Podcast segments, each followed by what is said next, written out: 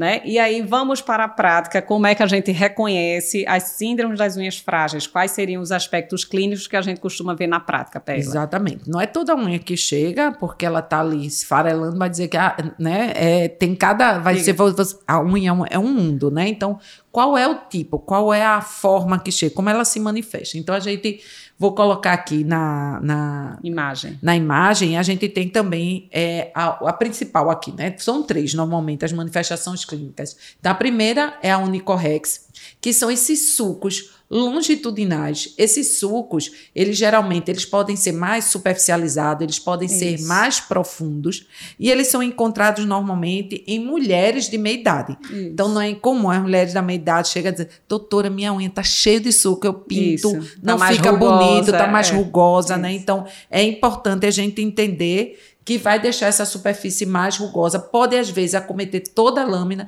às vezes acomete mais uma distal. parte da lâmina. E então, eventualmente ela quebra na ponta, né? Isso. Mas ela quebra como um entalho, né? Como a você gente pode até ver, Claudinha, que nessa dessa paciente aí você tem até onicólise associada, né? Isso. Então, às vezes, também aquela unha que também está sofrendo microtraumas, né? Sem dúvida. É, unha dona de casa, tudinho. Então, essa unha é uma coisa que a gente pega na nossa rotina. E eu sempre associo ela realmente às pacientes de meia idade, é. chegando para mim mostrando, sabe? É, tem gente que brinca que é a ruga da unha, né? Chega a menopausa, algumas coisas não vão funcionando tão bem. Eventualmente, a, a formação da unha também não é na mesma competência, mas é. a gente tem que excluir fatores que contribuam para esse processo, né? Então, além da onicorrex, a gente tem outra forma de apresentação clínica. Qual tem, seria? É a onicosquisia. A onicosquisia é essa descamação distal que a gente pega de forma horizontal. Mostra aí, Claudinha.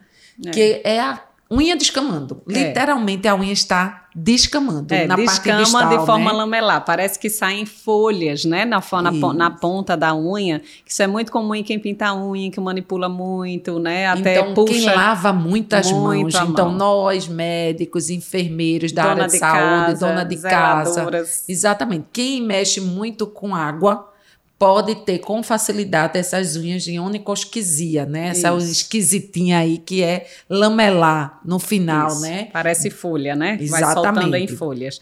E além da questão relacionada ao hábito ou a questão laboral profissional, a gente vê muito também em uso de algumas substâncias, né? O uso de retinóide, etretinato, acitretina pode desenvolver esse tipo de manifestação gueal, né? Com onicosquisia. Pacientes com líquen plano eventualmente têm esse tipo de apresentação. E, e assim, mas... assim, é muito comum, porque a gente também vê que esses derivados da vitamina A seca muito a pele, seca tudo. Isso. Então, por nessa consequência, consequência termina deixando aquela unha mais seca, mais seca e, menos, e com menor isso, adesividade. Né? Exatamente. Né? E outra forma de apresentação que muita gente nem recorda é aquele aspecto de granulação superficial daquela queratina, né? Que fica com esse pontilhado esbranquiçado, irregular sobre a superfície da unha.